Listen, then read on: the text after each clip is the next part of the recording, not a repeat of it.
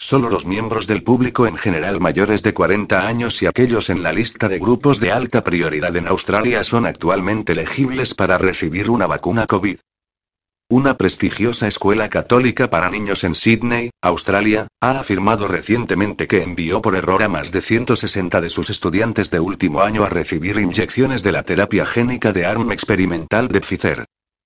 Las autoridades australianas han colocado a los ciudadanos aborígenes y los del estrecho de Torres, un pedazo de agua entre Australia continental y Nueva Guinea en el que 38 islas están habitadas por una población nativa, en su lista de grupos de alta prioridad para recibir una vacuna contra el COVID-19, junto a personas con discapacidad y personas que reciben o trabajan en el cuidado de personas mayores. De lo contrario, solo los miembros del público en general mayores de 40 años son actualmente elegibles para beneficiarse de una vacuna COVID. Los administradores de la escuela católica privada St.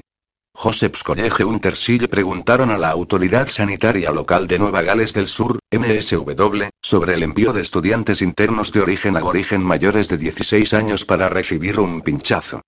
pero posteriormente fueron invitados por NSW Alta a enviar a todos sus estudiantes internos del décimo segundo curso para vacunarse. Como resultado, el director de la escuela, Ross Tarlington, decidió permitir que 163 internos del décimo segundo curso recibieran la inyección de Pfizer. Reconociendo que la universidad no determina la prioridad de vacunación, agradeció la oportunidad de ofrecer la vacuna a los estudiantes que cuentan con las aprobaciones proporcionadas, dijo Tarlington al Herald. Aunque el Distrito de Salud de Sydney se disculpó públicamente por el error después de que algunos ciudadanos descontentos se quejaron de que deberían haber recibido la vacuna antes que los escolares, Tarlington enfatizó que la escuela continuará alentando y apoyando a los miembros de su comunidad para que reciban la vacuna adecuada cuando surge la oportunidad.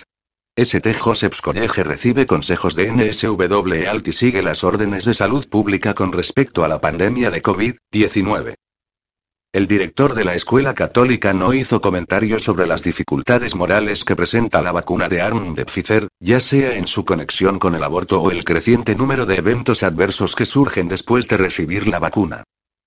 Children's Health Defense informó recientemente que se habían informado un total de 411,931 eventos adversos entre el 14 de diciembre de 2020 y el 25 de junio de 2021 en Estados Unidos, después de una vacuna COVID, con unas 7,000 muertes entre ese número, según los centros de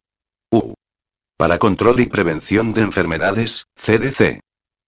El sistema de notificación de eventos adversos de vacunas, BAERS, de los CDC muestra específicamente 186,196 eventos adversos para la inyección de Pfizer barra BioNTech, con 2,403 muertes y 16,139 eventos graves en ese periodo de tiempo.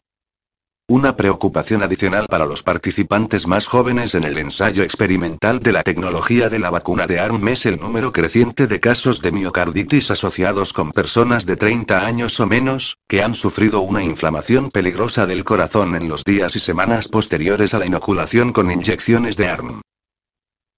Los CDC admitieron el mes pasado que existe una probable asociación entre las terapias génicas de ARM y la afección cardíaca en adultos jóvenes y adolescentes, particularmente en hombres y después de la segunda inyección.